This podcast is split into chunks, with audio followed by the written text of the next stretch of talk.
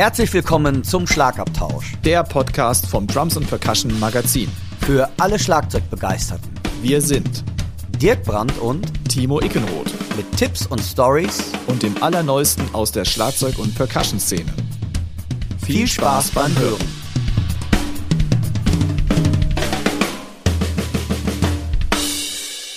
Der heutige Podcast wird euch mit freundlicher Unterstützung vom Music Store Professional aus Köln präsentiert.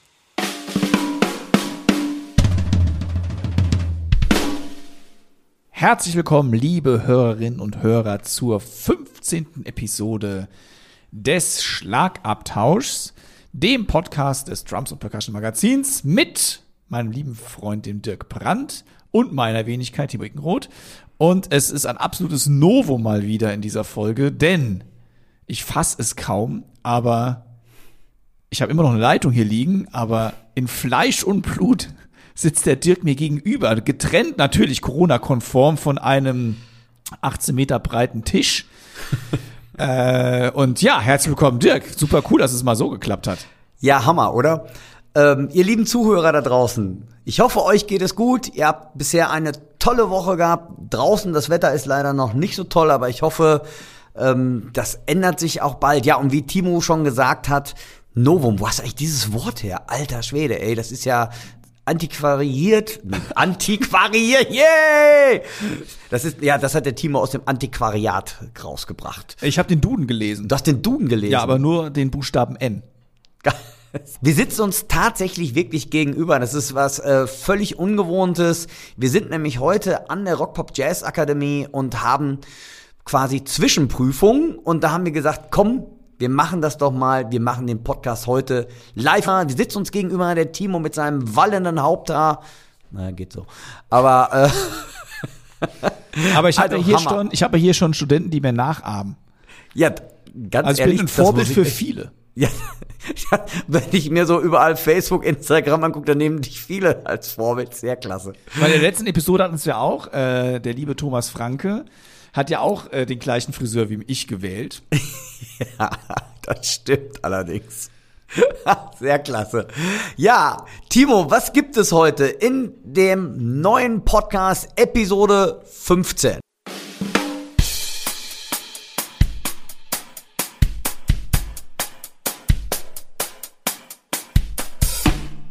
Heute erwarten euch immer die News der Woche. Wir sprechen über Prüfungsangst bzw. Lampenfieber. Wir, äh, beziehungsweise der Dirk hat mal wieder in die Percussion-Trickkiste reingegriffen und eine Armada an Kalimbas getestet für euch. Dann haben wir eine Hörerfrage und natürlich die Chefkoch-Empfehlung des Tages.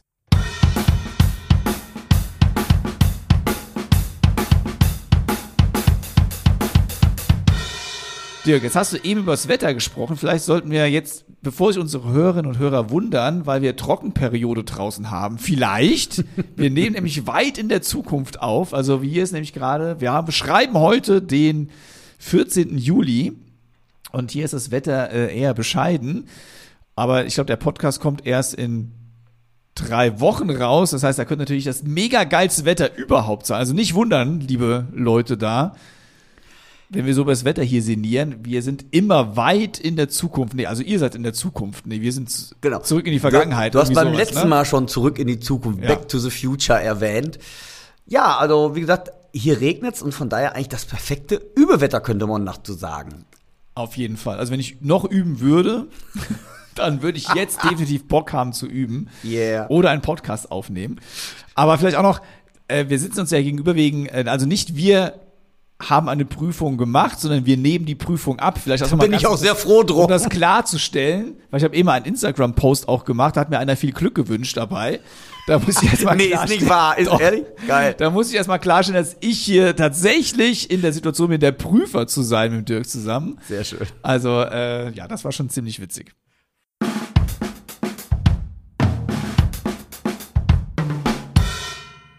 Timo, Geburtstagswünsche. Wen hast du dir denn heute herausgesucht? Beim letzten Mal war es ja der unbekannte Herr Stuart Copeland, der Herr Stuart Copeland. Und ähm, ich bin mal ganz überrascht, was Timo da für Leute manchmal auskramt, weil oftmals weiß ich es manchmal auch vorher nicht. Und ähm, bin dann immer ganz überrascht, Namen, die ich entweder gar nicht kenne, wie ihr auch schon mitbekommen habt, die wir beide erstmal googeln müssen. Ich Oder- nicht. Ja, Außer du, den- ja, außer du hast auch rausgesucht. Den. Steher, den Steher Kopland vom Ja, letzten Mal. Den genau. muss ich ja googeln. Genau. Ähm, wen, an wen richten sich die Geburtstagsgrüße heute? Also am 31. Juli 1974 wurde Daphnis Prieto geboren. Also herzlichen Glückwunsch an Daphnis Prieto. Daphnis Prieto ist ein äh, Latin-Schlagzeuger in erster Linie, würde ich behaupten. Der wurde auf Kuba geboren, lebt aber mittlerweile in den USA, ist dort ein sehr erfolgreicher Jazzmusiker und hat mit Leuten gespielt, die Eddie Palmieri, Chico O'Farrell, Chucho Valdez und hat auch seine eigene Band am Start, unter anderem ein Sextett, dem der Bassist Avishai Cohn angehört, der auch mit sehr illustren Leuten schon gespielt hat, also auch einen unfassbar guten Schlagzeug natürlich. Und er ist nicht nur Schlagzeuger, sondern auch Komponist und das fand ich ganz spannend. Er hat Musik für Tanzensembles geschrieben, Film, Kammermusik, also eine ganz interessante, spannende Sache. Und natürlich für seine eigenen Bandprojekte und hat auch mit diesen Kombos und Bands auch Preise eingeheimst und äh, wurde auch für den Oscar der Musikindustrie, den Grammy, schon nominiert. Also ein ganz, ganz toller Schlagzeuger, den man auch mal wieder ausgecheckt haben sollte. Das ist dann auch wie immer eine kleine Wochenaufgabe für euch. Daphnis Prieto unbedingt mal ergoogeln, erYouTuben und was man alles so dann von ihm noch so zu sehen und hören bekommt. Dirk, ist denn jetzt Daphnis Prieto jemanden, den du schon mal vom Namen her gehört hattest? Ja, in der Tat. Und jetzt bin ich echt geplättet und das ist jetzt wirklich ähm, wahr. Das hat mit meiner Empfehlung der Woche zu tun, weil ich kenne tatsächlich den Daphnis Prieto. Ich hoffe, wir haben den überhaupt richtig ausgesprochen. Ich habe tatsächlich zwei Bücher von dem. Und eines ist sogar, deshalb, das, da ich zu dem Buch jetzt nix, ähm, sogar meine Empfehlung der Woche nachher, aber das stelle ich euch nachher vor und deshalb bin ich jetzt echt geplättet, weil manchmal kriege ich ja zu hören, was wir hier machen und manchmal will einfach, damit wir auch Smalltalk haben, dass ich manchmal gar nicht weiß, was passiert jetzt eigentlich, was kommt da jetzt auf mich zu. Und ähm, Daphnis Prieto, ein Wahnsinns-Lettentrommler, der steht vor mir ähm, eigentlich sehr, sehr gleich mit äh, Horacio El Negro Hernandez. Und der Typ kann alles das, was ich gern können würde. ist unfassbar. Äh, und ähm, ja, also wie gesagt, der Name ist mir bekannt, auch als Big Band Trommler, als Latin Big Band Trommler und ich finde es einfach unfassbar, wie der Typ trommeln kann und ähm, bin immer wieder geflasht und ja, also den Typen, wenn ihr den nicht kennt, auschecken. Und wer Instagram von euch hat, folgt ihm auf Instagram. Er ist nämlich echt aktiv. Der postet regelmäßig Sachen. Das sind dann manchmal kurze Soli, die er macht oder ähm, er stellt Übungen vor. Also der ist da echt aktiv. Da bekommt ihr auch echt einen Input. Ähm, Eigenwerbung, wir auch. Wir auch. Also wir sind auch dürft, sehr aktiv. Ihr dürft uns auch abonnieren. So, Werbeblock zu Ende. Aber das muss auch mal gesagt werden. Ja.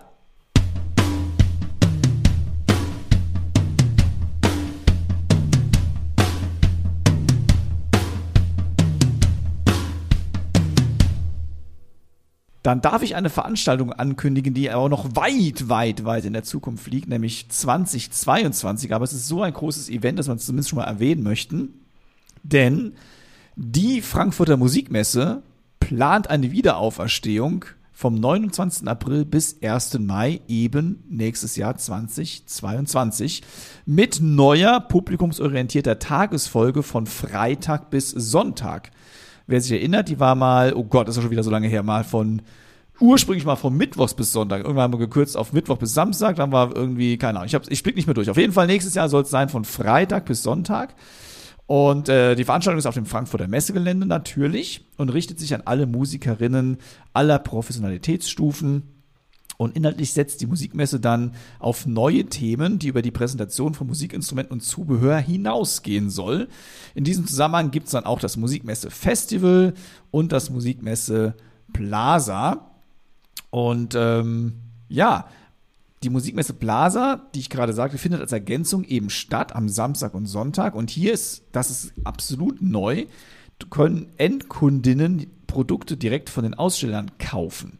Oh. Das war bis jetzt immer strikt, strikt verboten. verboten. Also Mit Personenkontrolle und, ja, ja. und, Taschenkontrolle, so kenne ich das noch. Also ich kenne Leute, die wurden zurückgeschickt am Ausgang, weil sie was Echt? gekauft hatten und mussten das wieder abgeben. Ui, okay. Aber wir wissen auch, inoffiziell war es gang und gäbe, dass, sag mal, am letzten paar, Messetag am letzten Messetag vor allem ein paar asiatische Aussteller das ja. Zeugs lieber loswerden wollten, weil für die war es teurer, das mitzunehmen wieder in ihr Heimatland, als ähm, dann, äh, ja, bei uns zu, für einen Spottpreis rauszuhauen. Also das ist absolut neu und das Spek äh, das Spektrum beinhaltet auch Instrumente zum Ausprobieren natürlich, Tonträger, Merchandise, Lifestyle-Artikel und vieles mehr. Wer also schon mal Infos haben möchte, das Ganze auf www.musikmesse.com. Termin nächstes Jahr Ende April bis 1. Mai. Ja, das hat der Timo so schön aufgesagt, da habe ich nichts hinzuzufügen. Bam.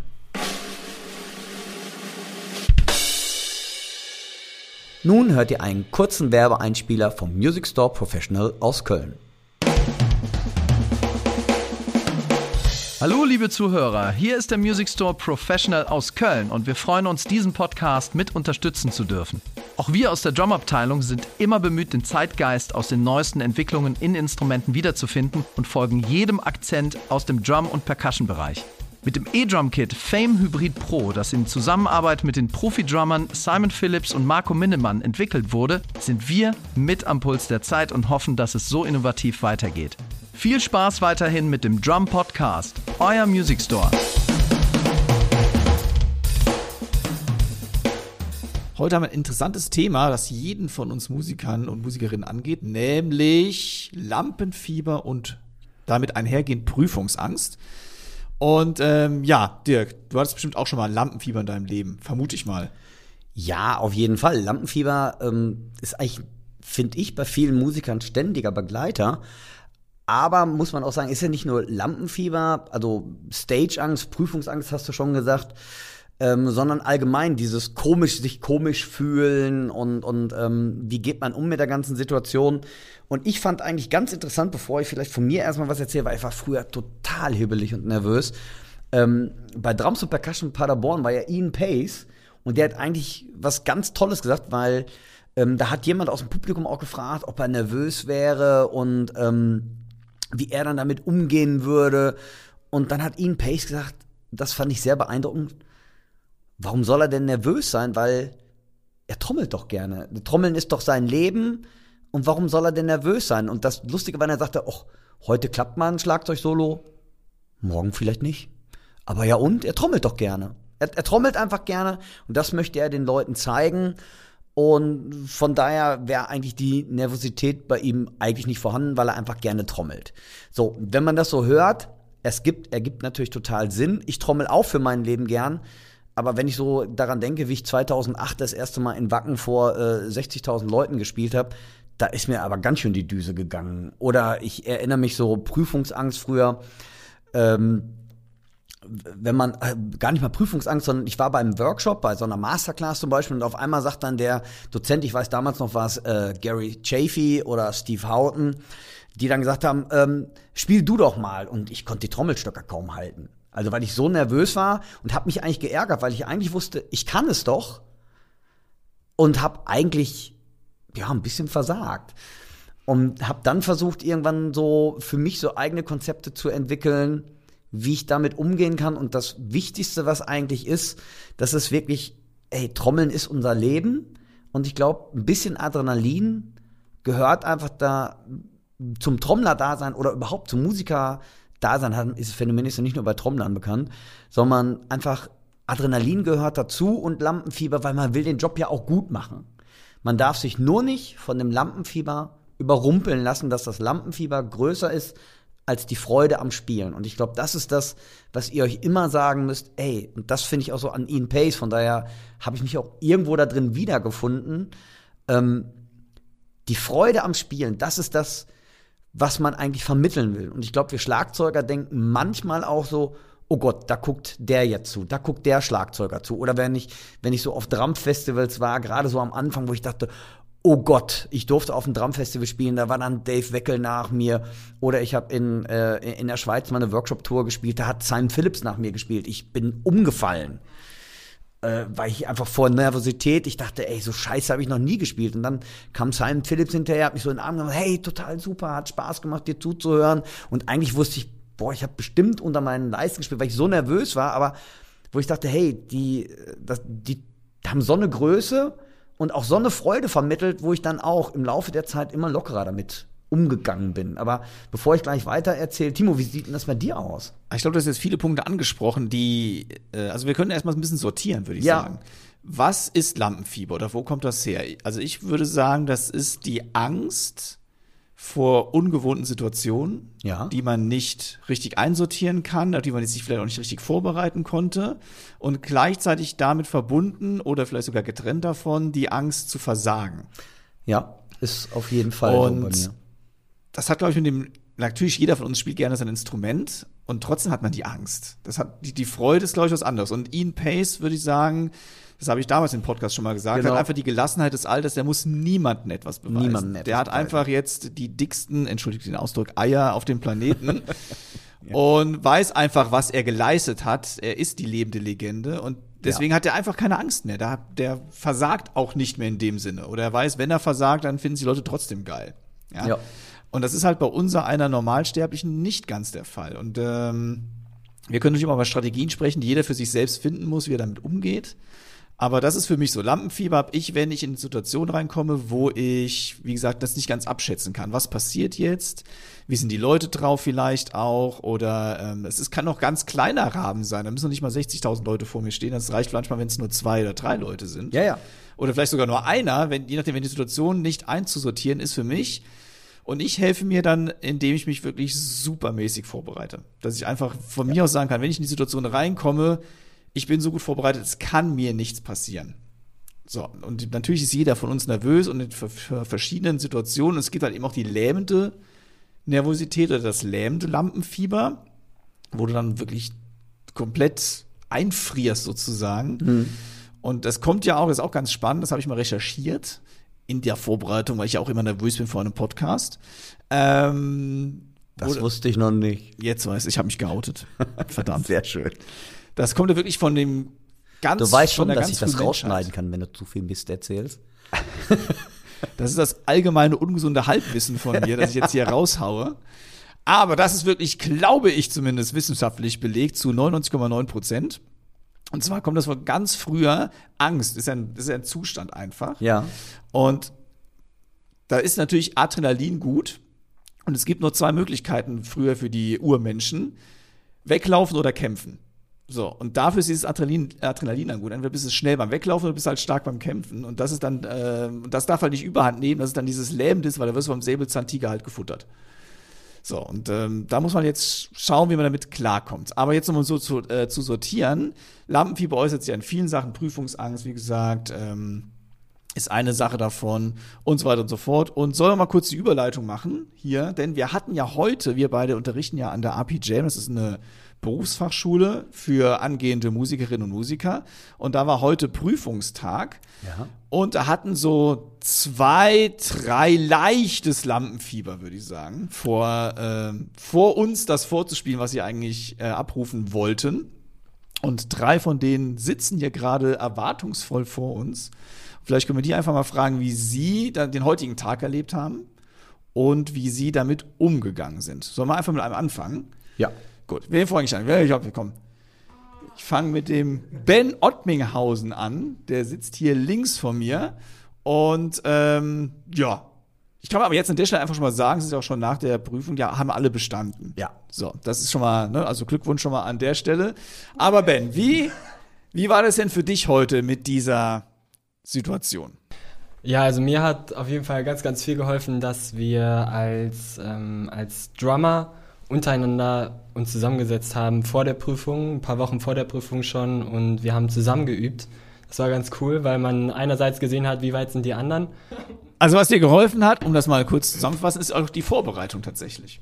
Ja, voll, So, genau. Die Vorbereitung. So, die Frage wäre jetzt, wie nervös warst du auf einer Skala von 1 bis 10 heute? Also ich war ziemlich oft auf Klo vor der Prüfung und deswegen sehr, sehr aufgeregt. Zwölf. Eine 12 von 10, okay. Und gut, das äußert sich bei dir in äh, Toilettengängen, wenn man das mal so sagen kann dann. Ich meine, bei mir äußert sich auch, mein Magen dreht sich um, ich bin, ähm, weiß ich habe keinen Hunger dann auch vorher und äh, mir ist nicht schlecht, weil es gibt ja auch wirklich manche, die übergeben sich dann vorher. Das ist richtig krass. So ist es nicht bei mir, aber ich merke, dass alles flau im Magen ist und ähm, alles ist irgendwie komisch, ne? Und wie bist du dann heute mit der Situation vorher umgegangen? Ich meine, seit wann bist du nervös? Das kann man ja auch mal fragen, weil manchmal ist man auch schon Tage vorher nervös. Fünf Minuten vorher gar nicht mehr und dann wieder in der Situation beispielsweise. Also ab seit wann bist du nervös gewesen und wie bist du dann mit dieser Nervosität, wann sie auch immer angefangen hat, dann umgegangen erstmal? Also die Nervosität fängt bei mir oft kurz vorher an. Also eine Woche vorher merkt man schon, jetzt wird so langsam ähm, eng und ernst und so. Aber gerade dann einen Tag vorher und dann die Situation direkt davor, wenn man, wenn man so die anderen spielen hört und sowas und dann denkt, oh, kriege ich das auch selber so gut hin. Das ist, das ist da immer schlimm gewesen. Aber wenn man dann eigentlich in die Prüfung reingeht und dann anfängt zu spielen, dann, dann hat man sich ja vorher überlegt, in welchem Tempo will ich das spielen und so weiter und so fort. Und wenn das dann erstmal funktioniert, dann ist das, dann ist das auch gut und dann ist die Aufregung erstmal weg. Aber das ist jetzt keine Strategie für dich vorher. Zum Beispiel, äh, das habe ich heute auch, glaube ich, schon mal erwähnt, manche machen sich vorher absichtlich groß oder gehen irgendwo hin und schreien erstmal eine Runde, um Selbstbewusstsein zu tanken oder irgendwie ein Ritual, was vielleicht dir hilft. Ich, du trinkst morgens Kaffee mit Whisky oder sowas?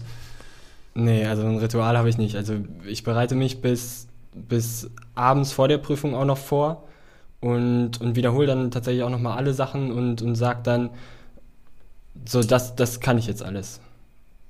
Gut, also die Vorbereitung ist das, was dir am allermeisten hilft dabei. Ja. Und gibt es noch andere Situationen, wo du nervös bist, klar in der Prüfung? Ist es eigentlich ja fast logisch, dass man etwas nervöser ist, aber gibt es für dich auch noch andere Situationen, wo du Lampenfieber bekommst? Ja, also wenn, wenn ich in einer Band zum Beispiel spiele und wir direkt vor dem Auftritt sind, dann, dann hat das auf jeden Fall geholfen, dass wir uns mit der Band nochmal zusammengesetzt haben und, und gesagt haben, wir spielen jetzt den Auftritt und, und wir machen das cool und die Leute sind, sind gut drauf und so. Und ja, also das Zusammensetzen auf jeden Fall. Bei der Prüfung heute haben wir zum Beispiel auch vorher nochmal als, als Schlagzeuger untereinander geredet und wir haben uns zusammengesetzt und so. Und ja, also das hilft auch auf jeden Fall sehr. Also für mich war das Schlimmste immer vor einer Prüfung zu warten. Ne, weil wir überziehen ja immer ganz gerne unsere Prüfungen. Und das Schlimme ist ja dann wirklich dieses Warten, wann bin ich dran endlich? Und das hat mich immer fertig gemacht. Und ich hätte es nicht ausgehalten, vor der Tür direkt zu warten, dem anderen zuzuhören. Da kann ich mich auch noch drin erinnern, als ich Aufnahmeprüfung gemacht habe und alle mussten vor der Tür warten, also mit 30, 40 Schlagzeugern und der eine war da drin, dann mit 10 Minuten, alle stehen davor und hören das. Ich bin immer nur noch nervöser geworden. Das war, das war die Hölle, wirklich. Also warten ging äh, für mich überhaupt nicht. Und vor allem den anderen noch zuzuhören. Das heißt, das, äh, da habe ich Respekt vor, dass er das dann echt hier macht. Also bei uns zwei war das irgendwie ganz cool heute. Ja, das stimmt. Ja, hat uns nicht verunsichert. Uns beide. Komm, nehmen wir den nächsten Mal mit ins Boot. Als nächstes hören wir den Nils Hermann. Nils, wie bist du denn so mit der Prüfung heute klargekommen? Hast du bestimmte Rituale, die du vorher machst? Ähm, oder wie stellst du dich auf die Prüfung ein? Es ist für mich immer ein bisschen unterschiedlich, ähm, je nach Tagesform eigentlich. Ähm, ja. Das heißt zum Beispiel, ähm, wenn ich die vorherigen Prüfungen mal überdenke, dass ich da wesentlich nervöser war als zum Beispiel heute. Ähm, Natürlich kommt es immer dann da, wenn man den Raum betritt. Man sieht euch zwei schon hier quasi am Prüfungstisch sitzen und äh, dann wird schon so eine äh, Grundnervosität, äh, macht sich da breit. Ähm, ich muss auch was sagen, dass ich generell auch immer bei Unterrichten eine Grundnervosität habe. Ja. Das heißt zum Beispiel, wenn, ähm, wenn es heißt, ey, wir haben das letzte Woche geübt, spiel mal vor. Das ist schon so dies, genau diese Grundnervosität irgendwie mit drin gegeben und damit komme ich, glaube ich, inzwischen ganz gut klar, so, womit dann auch die ähm, Nervosität bei der, Ü äh, bei der Prüfung jetzt nicht so nicht mehr so hoch ist irgendwie. Ja, also ich glaube, das, was du gerade angesprochen hast mit dem Vorspiel, ich glaube, das haben viele Schlagzeuger so. Und zwar auch ganz normal, also ganz normal, jetzt gar nicht mal an der Hochschule, sondern ganz normal an der Musikschule, wenn man, wenn der Schlagzeuglehrer sagt, hör mal, was hast du geübt? Spiel doch mal vor. Alleine auf einmal dieser Satz, spiel doch mal vor, dann merkst du, bumm. Ja, Bei vielen exakt. Schülern, wo sich die Muskeln so ein bisschen verkrampfen, dann ist auf einmal so, zu Hause hat's noch geklappt, ich meine, das höre ich ja dauernd. Zu Hause habe ich noch super damit äh, arbeiten können und jetzt ist irgendwie, jetzt geht gar nichts mehr halt irgendwie. Ja, Also das hört man ja ganz häufig, nur im Unterricht kriegt man dann nach meiner Meinung in der Regel die Schüler oder auch wenn man selbst, äh, ähm, wie ich früher in der Situation war, kommt man dann schneller runter, weil da geht's ja um nichts. Die, die Frage ist auch, wenn ich ähm, quasi auch mal einen, einen Gig spiele oder so, Ja. ähm, wie viel ich auch denn irgendwann von meinem äh, Erlernten abrufen kann, beziehungsweise inwieweit gehe ich dann quasi in meinen Safe-Mode und weiß, okay, das und das kann ich bei dem und dem Song. Und äh, versuche mich da nicht auszuprobieren, sondern will quasi das abliefern, was quasi das Publikum möchte und ähm, will mich da jetzt nicht irgendwie durch einen komischen Leak, den ich aus Versehen mal zwischen reindattel oder ähnliches da, ähm, weil ich glaube, so diese, diese ähm, Fehler auf der Bühne, die hört man mehr, als dass man, das, dass das Publikum jetzt quasi so es cool findet, dass ich den, dem den Leak gespielt habe. Das hören die meisten ja wahrscheinlich gar nicht. So. Ja, auch ähm, ganz, ganz tolles äh, Phänomen, was du da ansprichst. Ich denke mal, gerade wir Schlagzeuger haben ja alle schon diesen berühmten Satz gehört, weniger ist mehr. Und gerade so am Anfang finde ich es unheimlich wichtig, dass ihr einfach, wie gesagt, konzentriert euch aufs Tempo, dass ihr einen Song ordentlich einzählt und dann Schuster bleibt bei deinen Leisten.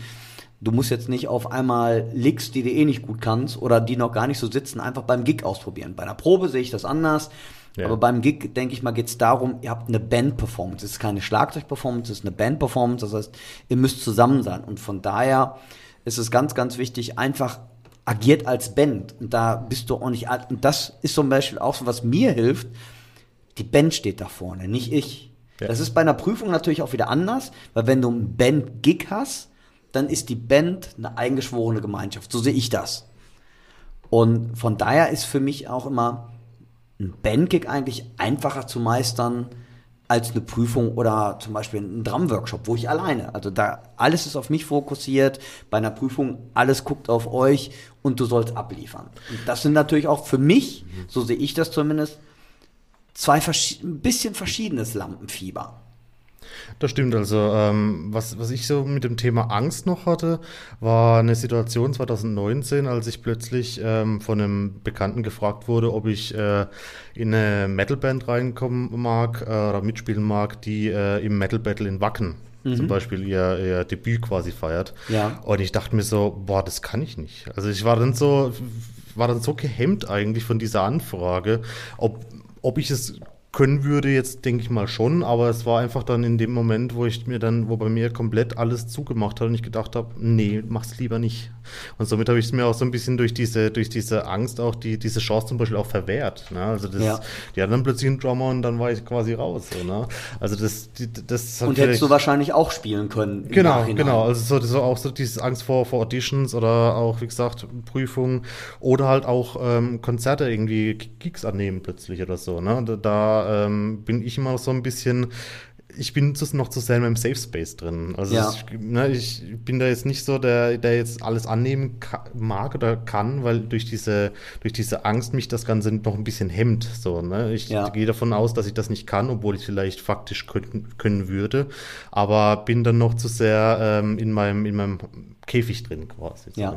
also ich glaube, der Timo hat eben was ganz, ganz Wichtiges gesagt und das zieht sich nach meiner Meinung durch das ganze Schlagzeugerleben durch. Je besser ihr vorbereitet seid, umso einfacher oder umso relaxter könnt ihr an der Sache herangehen. Und ähm, bei mir ist das so bei den Auftritten, ich weiß nicht, ob ihr das auch so ein bisschen nachempfinden könnt, mal gucken, was Timo da gleich zu sagt. Ähm, Nachdem ich eingezählt habe, weiß ich nach den ersten zwei bis vier Takten, das wird ein geiler Gig. Oder ich denke, puh, da bin ich froh, wenn der heute jetzt vorbei ist. Also es ist ein bisschen tagesformabhängig, wenn man merkt, okay, du hörst einen Monitor. Also es hat gar nicht mal nur mit Lampenfieber zu tun. Es ist ja gerade, ich rede jetzt von einer Bandperformance, wo ich halt wirklich merke, boah, ich fühle mich wohl. Und dazu, auch zum Wohlfühlen gehört natürlich auch ein guter Sound nach meiner Meinung. Aber ich habe schon so viele Festivals und besonders im Ausland gespielt, wo ich eigentlich die Band kaum gehört habe. Bei Access ist es so, es ist alles komplett auf Klick. Ähm, wo ich dann wirklich Festivals blind nach dem Klick gespielt habe. Aber ich wusste halt, ich bin tight mit dem Klick und die Band muss jetzt das Beste daraus machen. Aber ich habe zum Beispiel, wenn der Monitormann einfach, du bist in Russland oder in Tschechien oder sonst was und versteht dich nicht, oder ihr hattet so einen schnellen Festival-Bandwechsel, weil du hast manchmal für so einen Festivalwechsel nicht mehr als 20 Minuten, wo dann irgendwie der Typ vergessen hat, ähm, mal eben aus dem Sidefill so die Mute-Taste rauszunehmen.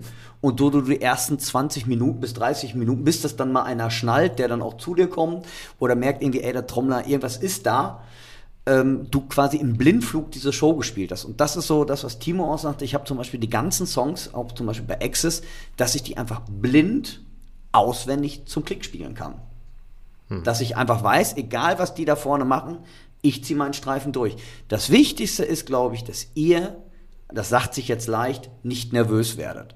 Weil so, weil, solange ich mein, und jetzt kommen wir wieder auf diesen Faktor vorbereiten, solange ich weiß, mein Part steht, und ganz besonders, wenn ich die Band dann mal nicht gut höre, dann packe ich da nicht irgendwelche komischen Licks aus, sondern eher, dann lasse ich sie weg, damit die einfach, finde ich, eine gute Time haben. Dass das einfach läuft, dass ich wirklich weiß, ey, das ist, die können sich auf mich draufsetzen, dann sollen die ihre Sperenzkes machen. Und das, was du eben gesagt hast, die normalen Leute, die hören eh nicht, ob du jetzt den Lick als 16 oder 32 so gemacht hast, das ist natürlich toll, wenn du den auspacken kannst, aber es tut keinem weh, wenn du den Lick weglässt. Und er ist das, glaube ich, so, dass die Leute dann sagen, nee, lass mal weg. Bei Auftritten sonst noch irgendwas? Oder was, was ist so dein Mantra, was du machst, bevor du dann in die Prüfung oder beim Auftritt gehst?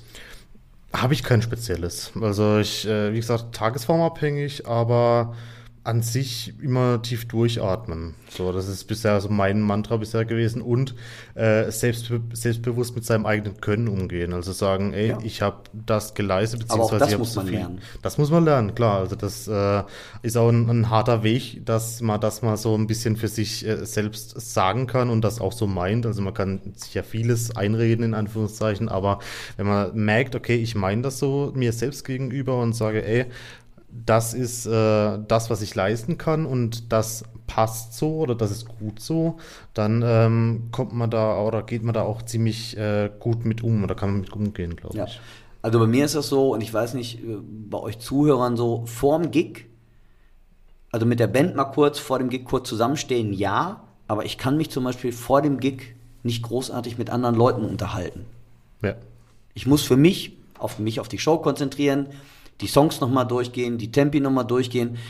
Und das wird dann, das weiß ich auch von früher oder gerade so bei Workshops irgendwie auch so ein bisschen als ja arrogant oder boah, der redet nicht mit jedem irgendwie, sondern es ist wirklich einfach so, ich muss mal für mich kurz den Job klar machen, was kommt da jetzt auf mich zu, diese Welle und muss dann nicht tausend Leute um mich herum haben, sondern für mich ist es dann auch kurz vor dem Gig einfach mal abschalten, für mich Ruhe und nicht diesen Trubel haben. Aber das kann auch gerne mal von Leuten falsch verstanden werden.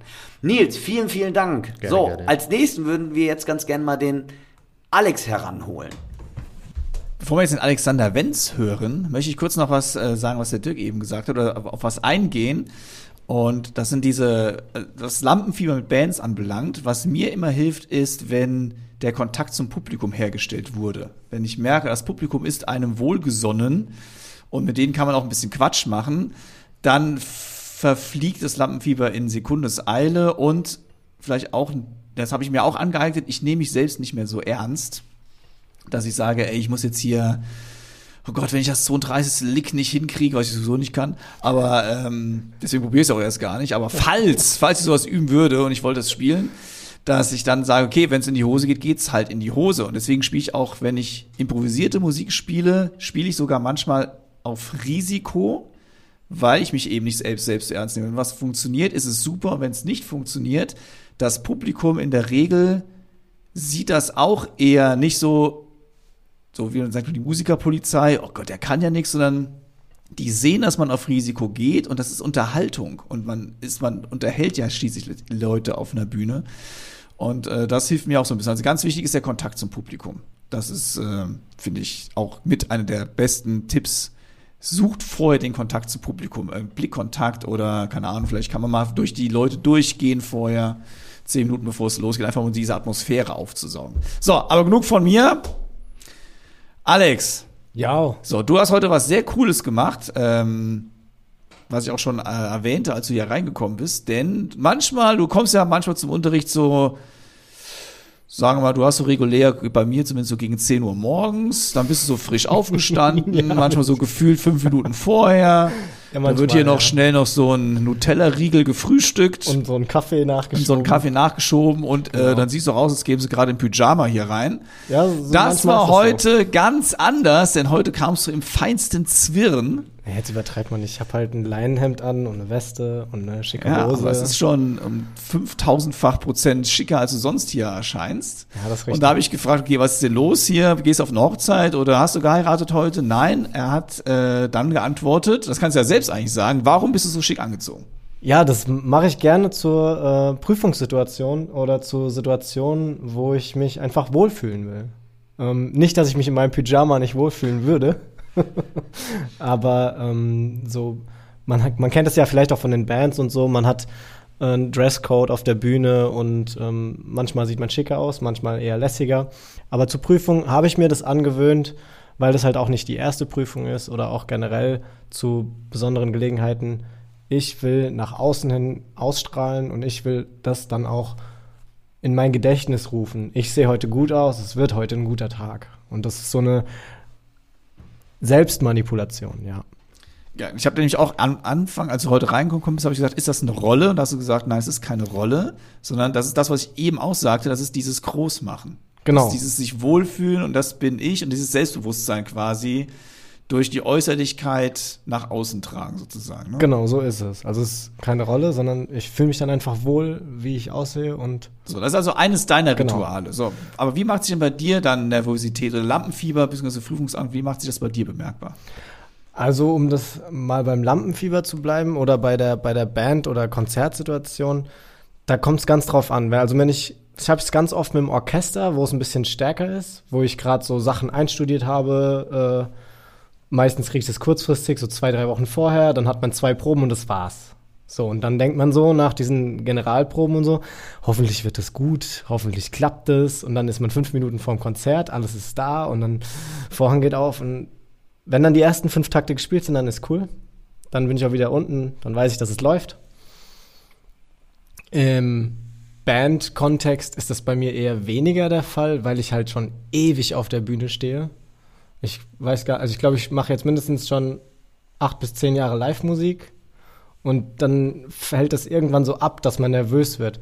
Deswegen hatte ich vorhin auch gesagt, äh, dass mich das beim Dirk so erstaunt hatte, weil ich gerne irgendwie mit dem Publikum noch, noch chill oder so und abhänge oder auch mit den Musikern, wie der Ben das auch macht, die nochmal vorher zusammenkommen vor dem Auftritt und nochmal irgendwie, ja, das wird geil heute und wir spielen das, wir rocken das. Das mache ich gerne. Und dann, dann läuft's eigentlich. Wenn das halt was Neues ist, wie so eine Orchestersituation oder halt eine neue Band, dann ist immer noch mal ein bisschen mehr Lampenfieber im Spiel. Aber das ist ja ein positives Lampenfieber. Das, Das ist ja das Lampenfieber, was man eigentlich braucht. Das ist dieses Adrenalin, um Genau. aufmerksamer zu sein, um die Konzentration zu bündeln, um fokussierter zu werden. Ne? Ja, genau. Wobei, ja, wobei halt auch so ein bisschen Nervosität dann halt da so noch reinkickt. Aber das ist, wie gesagt, nicht so, so negativ und nicht so aufreibend. Das ist das, was ich als positiv bezeichne. Genau. Wie sieht denn aus bei der Prüfung jetzt? Ist es da ganz anders? Total. also da ist dann auch vorher, wir haben, ich habe mit Ben vorhin draußen äh, gesessen noch und wir haben uns noch die anderen Kollegen angehört. Das ging dann so. Da sage ich dann auch so, ja, ich spiele heute und heute, was ich abliefern kann, liefere ich ab und was ich halt nicht abliefern kann, ist dann halt so. Wenn ich dann hier reinkomme, dann fängt's an und dann sitze ich hinterm Drumkit, dann sitzt ihr zwei hier vor mir und dann gehen mir die Flatter so. Wir sind auch sehr schlimm, Dirk und ich. Also, wir sind schon die härtesten Prüfer, ich würde sagen, schon äh, in, auf der Welt. Kann man schon so sagen. Ne? Also würde ich jetzt nicht unterschreiben. Nein. Äh, Aber zumindest im Umkreis von zwei Metern. ja. Das ist okay, das lasse ich gelten. Nein, ich finde es ja auch, also ich kann es den Zuhörern gar nicht richtig erklären. Ich glaube, man muss einfach diese Prüfungssituation als eine Routine verstehen, wie man auf die Bühne geht. Aber das kann man ja viel reden, wenn das der Geist und der Körper nicht, nicht verstanden hat. Und das ist so die größte Herausforderung, die ich, die ich aktuell mit Prüfungen auch habe. So zu sagen, das ist eine Semesterprüfung, das ist genauso wie ein Auftritt. Man steht halt alleine da, aber man hat sich vorbereitet und dann kann man das eigentlich abrufen. Ja. Und das ist halt so, ja, mentale Geschichte. Wir haben im Vorfeld ja schon ein bisschen drüber gequatscht. Da habe ich äh, ja mal den Tipp in den Raum geschmissen, dass ihr, um das zu üben, also das kann man ja auch üben, du sagst ja, du spielst seit zig Jahren auf der Bühne, äh, dass man sich gegenseitig in so Prüfungssituationen reinschickt. Nehmen wir an, äh, es wird was geübt, man müsste das 14, Wochen, 14 Tage üben und dann sagt man, okay, äh, jetzt soll einer meiner Kommilitonen mal einen Prüfer spielen und ich muss das in dem Moment abrufen, dass man solche äh, Situationen einfach mal ja, simuliert einfach. Ne? Genau, das ist ja das, was du zu Anfang gesagt hattest, so ungewohnte Situationen. Ja. Wann, wann kommt die Angst oder wann kommt das Lampenfieber oder wann kommt die Nervosität? Das ist genau diese ungewohnte Situation, wo ihr dann halt nicht mehr vor mir sitzt und ja, jetzt machen wir mal die Übung durch, sondern dann halt hier zu zweit und am Tisch und jetzt wollen wir alles hören. Pokerface. Genau, so sieht's aus. Sehr gut. Also du hast, äh, du hast dich den Zwilling geschmissen. Hast du sonst noch irgendeine ein Ritual, einen Tipp, den du geben könntest, wie du damit umgehst dann? Mm, generell mit Lampenfieber oder Nervosität? Mm, sch schwierig. Also am Ende geht da mit jeder anders um. Richtig. Ähm, wenn ihr Coffee addicted seid, trinkt keinen Kaffee. Das macht's schlimmer.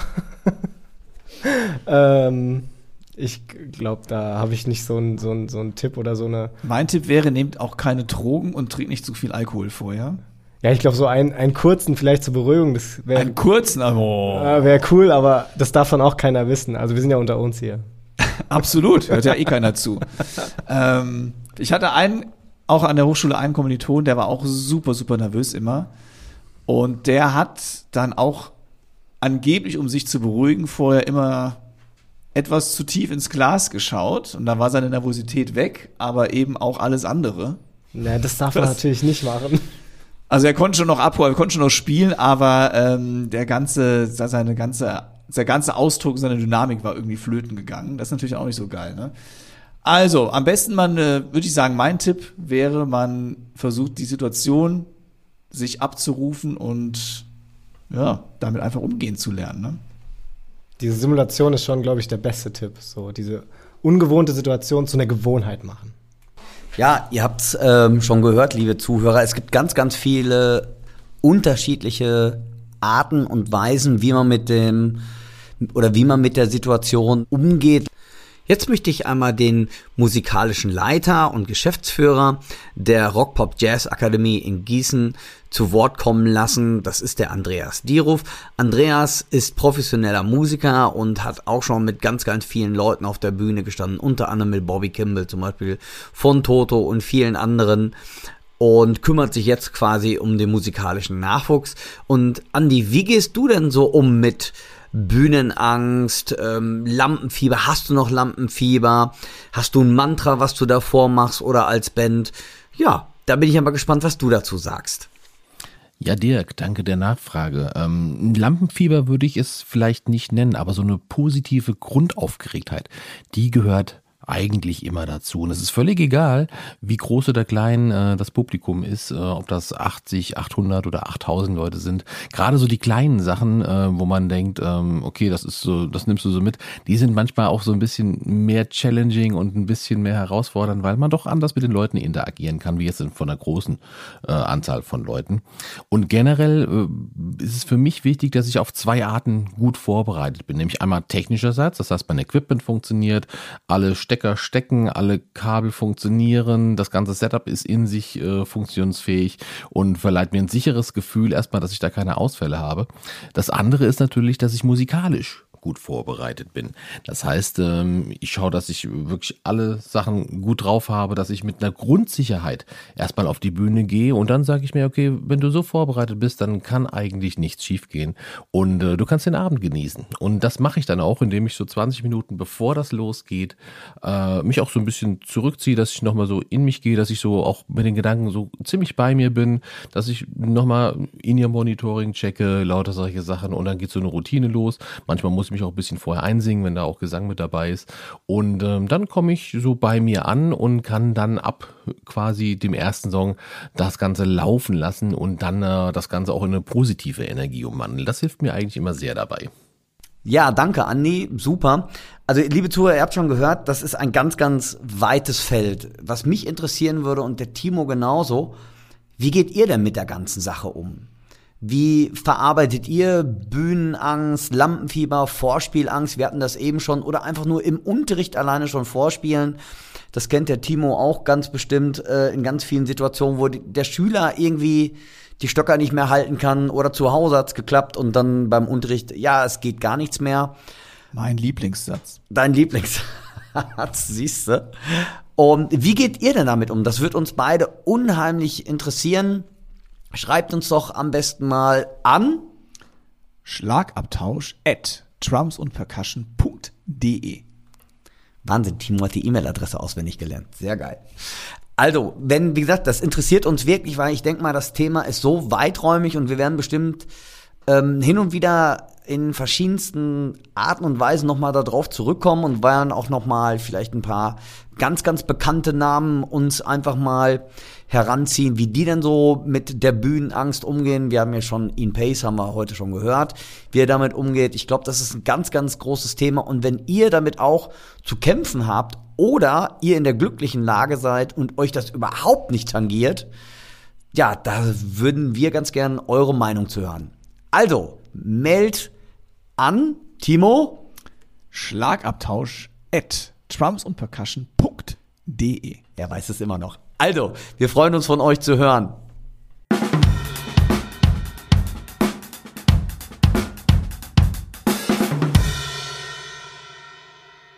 Liebe Hörerinnen und Hörer, ich präsentiere euch an dieser Stelle immer wieder sehr gerne. Das stimmt nicht. Doch, Doch. präsentiere ich schon Nein. sehr gerne. Also stimmt schon, aber nee. Aber doch. Nein. Also ich schon. Also ich schon, du nicht anscheinend. Ja. Jetzt sind alle Zuhörer wahrscheinlich sehr verwirrt, weil der Timo hat nämlich mir aufs Auge gedrückt, dass ich nicht Einhörner teste, aber Einhörner Kalimbas oder Katzenkalimbas. Und die sind wirklich auch toll. Also ich bin auch begeistert davon. Aber ich fand, ich wusste davon nix. Und wirklich die erste Kalimba, die ich aufgemacht habe, deshalb hat der Timo auch vor kurzem irgendwann mal gesagt, es kommt noch krasser. Ähm, dass ich jetzt unter die Kalimba-Spieler gehe und ich habe die Einhörner für euch getestet. Nein, ganz so stimmt's jetzt natürlich nicht. Ich durfte die Kalimbas testen.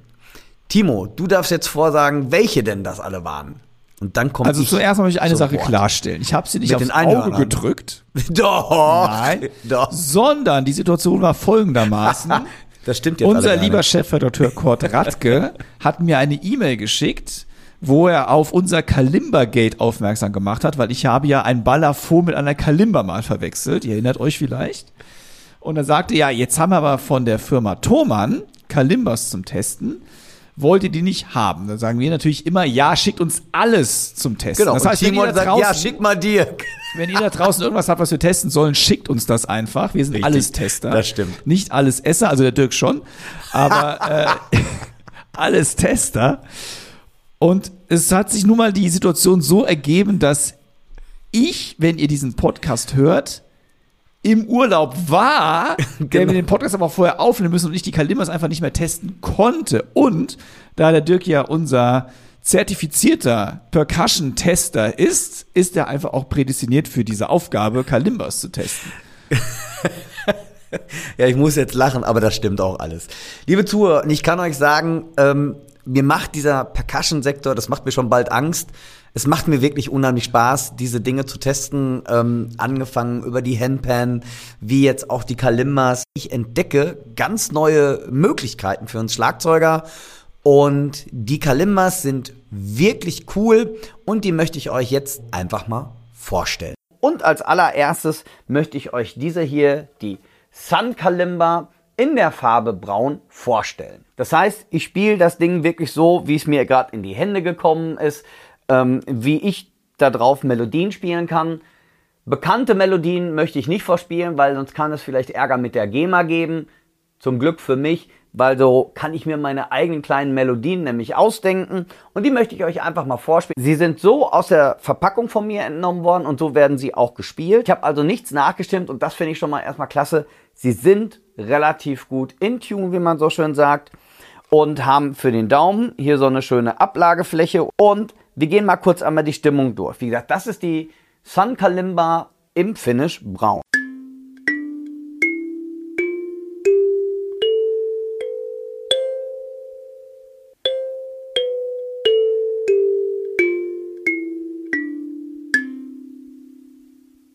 Klingt sehr schön ausgewogen im Klang und du kannst natürlich auch kleine Arpeggios damit spielen.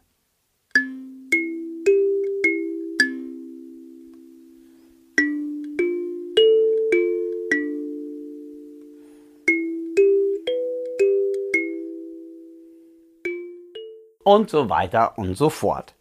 Kannst natürlich auch kleine Melodien, Akkorde spielen.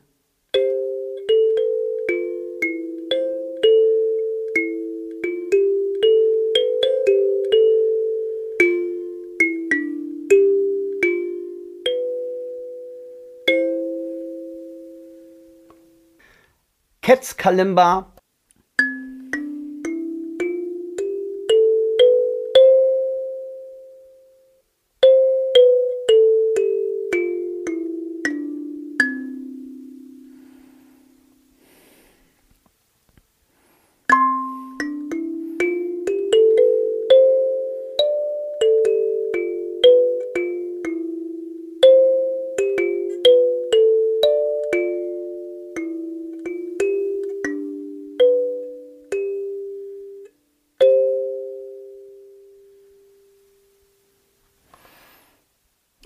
Klingt auch sehr schön. Schön ausgewogen im Klang, sehr voll.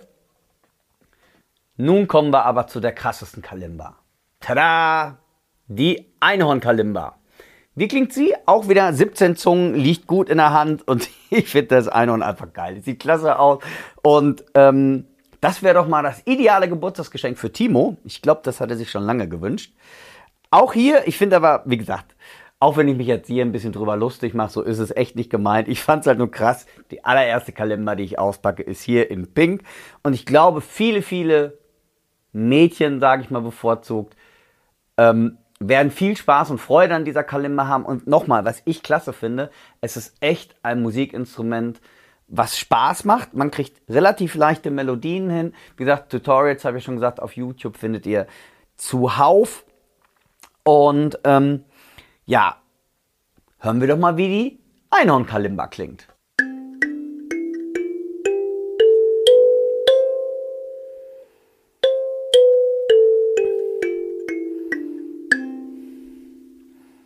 Arpeggieren.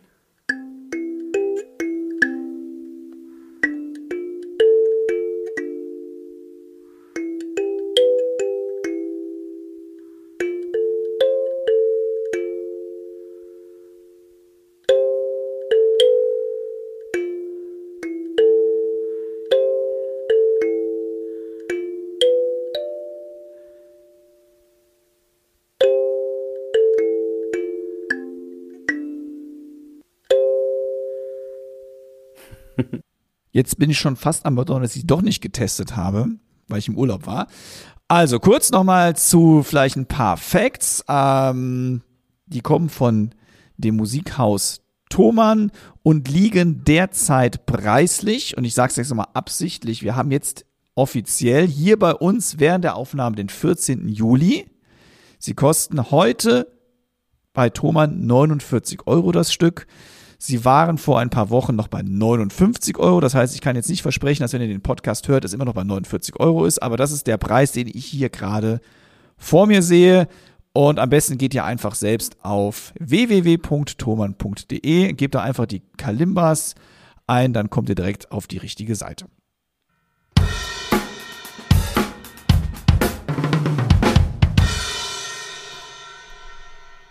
Ich finde es ja ganz klasse, dass wir wirklich Hörerinnen und Hörer dort draußen haben.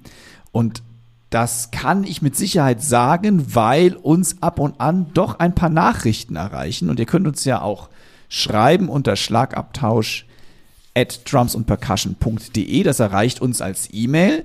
In dem Falle aber kam ähm, eine Anregung oder eine Frage über das Drummer Forum, über www.drummerforum.de.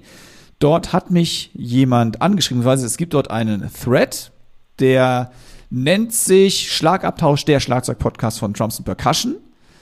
Dort poste ich ab und zu mal ein paar Sachen und dort könnt ihr, wenn ihr Bock habt, eben auch uns was schreiben. Und da hat Mom Jovi was geschrieben. Leider weiß ich nicht deinen richtigen Namen. Also Mom Jovi schreibt dort, erstmal möchte ich uns selbst loben. Er schreibt also, ich muss euch nochmal ein Lob für die Episode 11 aussprechen. Das Interview mit Felix Lehrmann tat unendlich gut. Das meine ich wirklich so, weil er vieles ausspricht, was ich genau so empfinde. Also erstmal vielen Dank für das große Lob.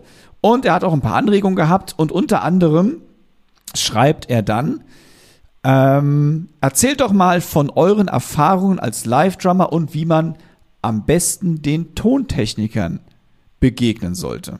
Er schreibt dann weiter, ich habe bei meinen Bands gerendert das Gefühl, dass Tontechniker mein Schlagzeug immer zu weit hinten im Mix haben. Wenn ich eigene Aufnahmen mache, mixe ich die Drums wesentlich mutiger und meine Toms sind deutlich offener. Also lass uns mal ganz kurz, Dirk, über diese Thematik sprechen. Schlagzeuger und auf Live. Wir reden jetzt nicht von Studio, sondern wir reden von Live. Von Ich Live. wollte jetzt sagen, redet er wirklich von live? Er redet jetzt hier von live. Er schreibt wirklich äh, Erfahrung als Live-Drummer mit Tontechnikern.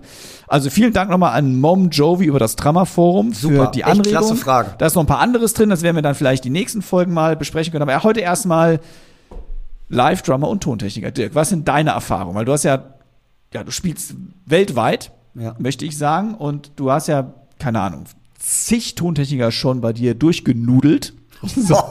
das hört sich jetzt nicht so positiv an. Erstmal das Wichtigste, was ich finde, ähm, was mir eigentlich wichtig ist, überhaupt, wenn ihr als äh, Touring-Musician unterwegs seid, also tourender Musiker seid oder mit vielen äh, verschiedenen Leuten spielt, für mich ist es ganz, ganz wichtig, Tontechniker, Backliner, Lichtler, Rigger sehr nett zu behandeln, so doof sich das jetzt auch anhört. Weil die Jungs, die machen einen Mega-Job und retten uns, klar, trommeln müssen wir selber oder die Band, aber die retten uns oft den Arsch. Timo, du willst auch gerade was dazu sagen. Also erstmal solltet ihr nett zu jedem sein. O- Okay, stimmt.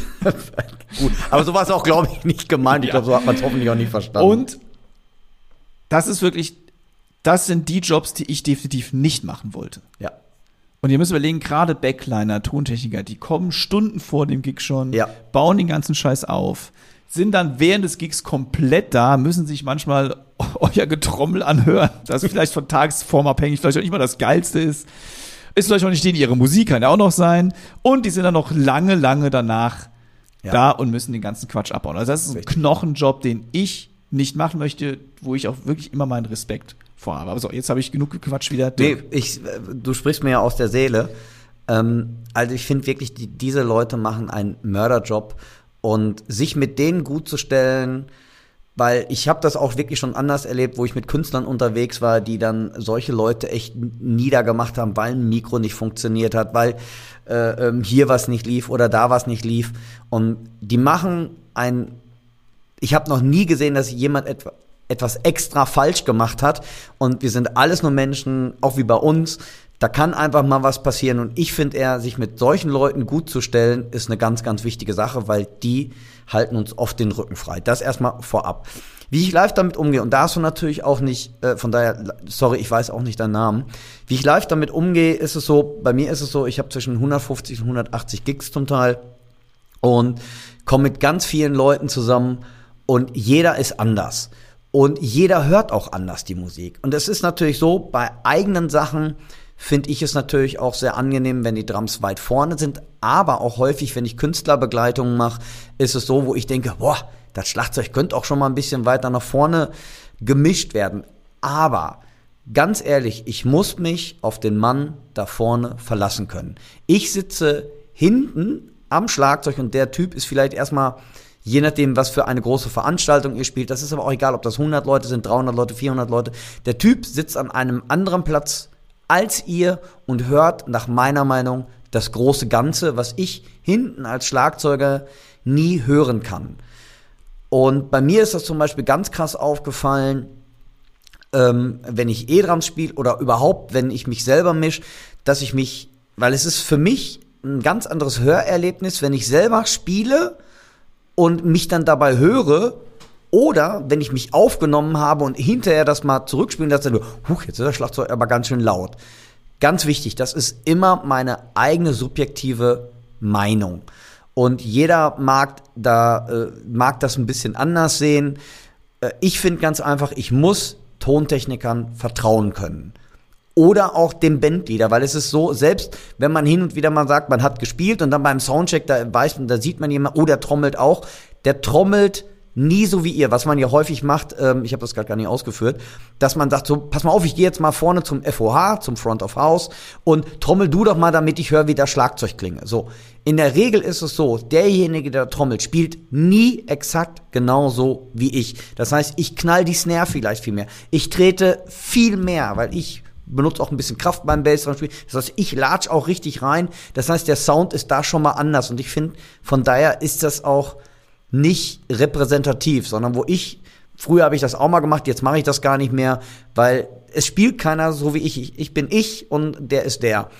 Und ich muss dem Tontechniker vertrauen. Und wenn der, wenn es einen Bandleader gibt und der Bandleader vorne steht und die Band spielt und sagt, das Schlagzeug ist zu laut oder zu leise, ganz ehrlich, dann halte ich einfach meine Klappe, egal was ich dazu meine. Weil einer muss nach meiner Meinung das Sagen haben, sonst ist meine Erfahrung, dass es echt Chaos auf der Bühne gibt, wenn der eine sagt, ja, ich will aber das und das, aber meine Gitarre ist zu leise. Gitarristen übrigens, ne? Äh, Gitarre ist schon bei zwölf, aber die ist immer, da, da geht vielleicht noch was. Nee. Also, wie gesagt, ich finde, einer muss das Sagen haben. Und in der Regel, hört sich jetzt auch doof an, solange ich nicht der Bandleader bin, ähm, sollte das nicht der Schlagzeuger sein. Sondern es sollte immer jemand sein, der das große Ganze sieht. Das, was ich aber, wovor der Timo gleich wieder was sagt, was ich aber sagen möchte, das erlebe ich tatsächlich. Ich mache manchmal auch Jobs, wo ein Sequenzer dabei ist und die Leute zum Beispiel dann eine Sequenzerspur, meistens die Drumspur, stumm schalten und ich spiele mit Electronic Drums dazu. Und da muss ich dir wirklich recht geben, habe ich oftmals das Gefühl, dass deren programmierte Drums fetter über die PA kommen, als wenn der Mischer die Drums dazu machen. Da muss ich dir echt recht geben, aber auch da sage ich ganz ehrlich, halte ich einfach meine Klappe. Es ist nicht meine Band und ich lebe dann damit. Und ganz ehrlich, ich gebe mir wirklich, also Timo weiß das, äh, oder die Leute, die mich kennen, ich fahre, gerade wenn ich E-Drum spiele, unter meinem Kopfhörer ein ganz schönes Brett. Weil ich finde einfach eine Rocknummer will ich nicht in Zimmerlautstärke haben, sondern die muss einfach ein bisschen Punch haben. Das ist aber meine eigene Meinung. Timo, wie, wie stehst du dazu? Hast du auch sowas schon mal erlebt? Ich sehe es natürlich genauso. Also du musst dem Techniker vertrauen. Ja. Natürlich ist es schwer, weil äh, man weiß ja letztendlich, ich meine, ich sitze hinter meinem Schlagzeug, ich höre ja eigentlich gar nicht, was draußen passiert. Hm, genau. So, das heißt, ich kann es mir nicht anhören, ich muss dem vertrauen, dass von das, was rauskommt, halbwegs nach was klingt. Ja. Und dann sehe ich es genauso. Der muss, einer muss dafür sorgen, das ist dann in der Regel der Bandleader. Hm. Ähm, natürlich hätte ich würde ich es mir wünschen, wenn mein Schlagzeugsound nach vorne transportiert wird. Und ich glaube, dass es den größten Teil nicht so der Fall ist, sondern durch Effekte, Equalizer-Einstellungen, Kompressoren, was weiß ich nicht alles, ja. wird nicht das so umgesetzt, wie ich es eigentlich spiele. Ja.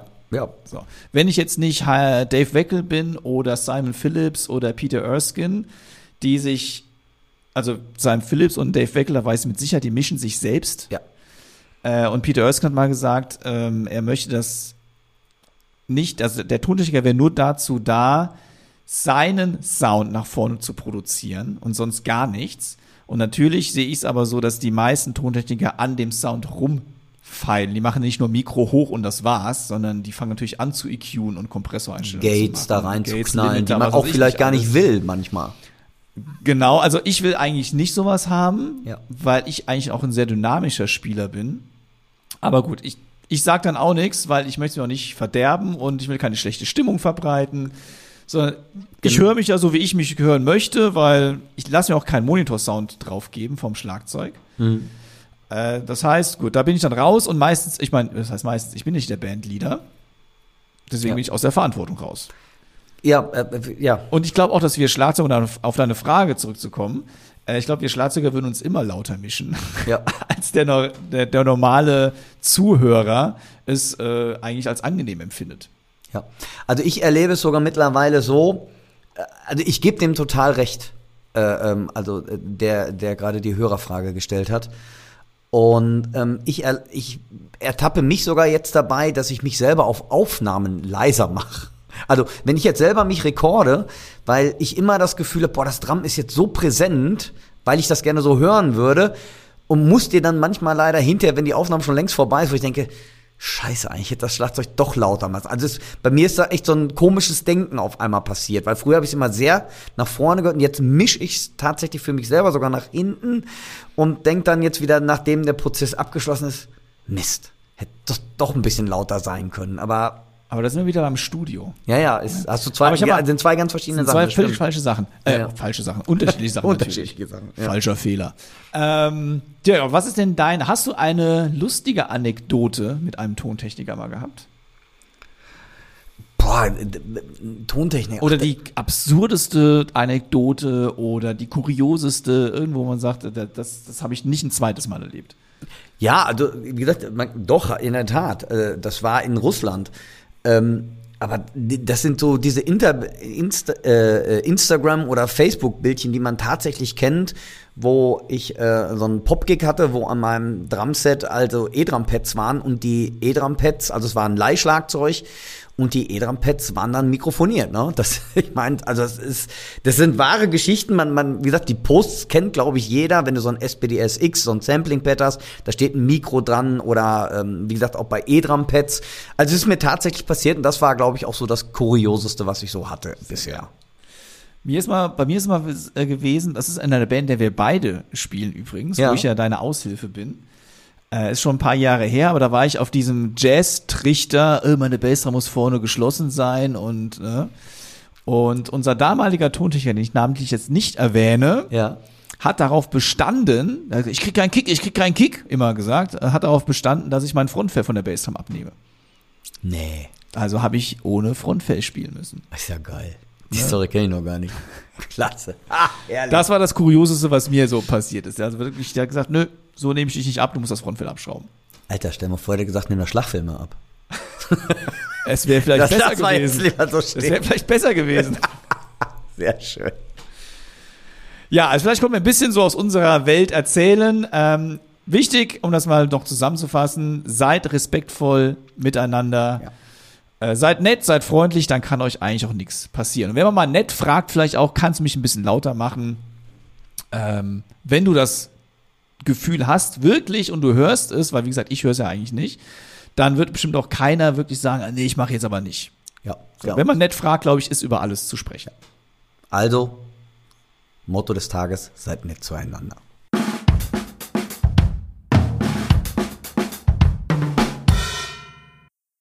So, von wegen Sommerloch. Wir haben irgendwie kein Sommerloch. Nee. Also, wir produzieren ja, die Taschen hier wir voll. produzieren ja bis, keine Ahnung, bis die Sonne das zweite Mal untergegangen ist. Aber kommen wir jetzt zur Chefkoch-Empfehlung des Tages. Und der Dirk hat es ja schon leicht eben äh, geleakt, was er machen wird. Dann deswegen, komm, Dirk, du, was hast du für uns? Ja, ich, von daher war ich wirklich echt geplättet, als Timo dann äh, ähm, sagte, wen wir denn im Geburtstag ständig haben. Ich habe ein Buch vor mir liegen. Ich habe tatsächlich zwei von ihm. Und zwar eins ist so ein ähm, mehr so eine Art Reading-Text, so Noten lesen und sowas in verschiedenen ähm, Formationen von Klave über ähm, Triolisch bis 16. Und jetzt habe ich hier ein Übungsbuch vor mir liegen. Und das ist ein Buch, was ich gerne durcharbeiten würde, aber Zeit, Zeit und das ist auch echt schwer. Und ich kann es auch nicht. Aber ich fand es so, die Ansätze so interessant. Und zwar ist das Buch, trägt den Titel A World of Rhythmic Possibilities und ist bei Daphnis Prieto. Und es hält, es enthält ganz, ganz tolle Videos. Und der Typ ja, wenn ich das spielen könnte, dann wäre ich ein, ja, ich weiß nicht, ob ich ein glücklicherer Mensch wäre, aber zumindest noch ein unabhängigerer Mensch von meiner Koordination am Schlagzeug, meine ich das damit. Weil der schmeißt Triolen gegen Sechzehntel und vom Feeling her. Es ist ein ganz, ganz tolles Buch, auch alleine nur zum Lesen. Er nimmt also wirklich zum Beispiel einen Paradiddle und nimmt den auseinander. Und also wenn ihr in diesem Sommerloch einfach noch was üben wollt und das Wetter hoffentlich nicht so bleibt, aber trotzdem ihr geht in den Keller zum Üben, dieses Buch kann ich euch einfach nur empfehlen. Das Buch heißt A World of Rhythmic Possibilities. Ihr findet den Link natürlich in unserer Linkliste und es ist wirklich ein analytisches Buch für alle Leute, die sich mit dem Thema Schlagwerk oder auch über Rhythmik einfach interessieren. Vielleicht noch eine Sache zu dem Buch, weil der Mann weiß, worüber er spricht, denn er unterrichtet auch an der New York University. Ja. Timo, was ist denn deine Empfehlung der Woche? Meine Empfehlung ist, ich weiß gar nicht, was ich machen sollte, aber meine Empfehlung ist ein anderer Podcast. Hey! Aber äh, nicht so ein doofes Rumgequatsche wie von uns, sondern etwas mit Hand und Fuß. Und zwar ist das der Podcast WDR3 Giant Steps in Jazz. Oh, okay. Den Finde ich einen super coolen Podcast. Das ist von dem äh, Carsten Mützelfeld. Das ist ein Jazzkenner. Und das sind Podcasts, die dauern noch nicht so lang wie unserer. Die sind meistens so um die 15 Minuten lang. Wird immer eine Jazzpersönlichkeit vorgestellt. Oh, klasse. Ja. Und da kann man in sehr kurzer Zeit sehr viel über den Musiker oder die Musikerin erfahren. Da waren auch schon ein paar dabei, die ich jetzt gar nicht so auf dem Schirm hatte. Natürlich auch ein paar Bekannte. Miles Davis findet man. Man findet Chick Corea, über den wir ja auch schon gesprochen hatten. Äh, Art Blakey ist zum Beispiel dabei. Aber auch Betty Carter kannte ich zum Beispiel bislang nicht. Oder Toots Thielemans habe ich immer wieder mal von gehört, aber mir war eigentlich nie klar, wer ist das eigentlich? Und das finde ich eine super spannende Geschichte. Das heißt, auch was, vielleicht auch was fürs Sommerloch. So mal so ein bisschen zum Nebenbei hören kann man das, wenn man am Pool liegt oder gerade wandern geht und hat nichts Besseres zu tun. WDR 3 Giant Steps in Jazz.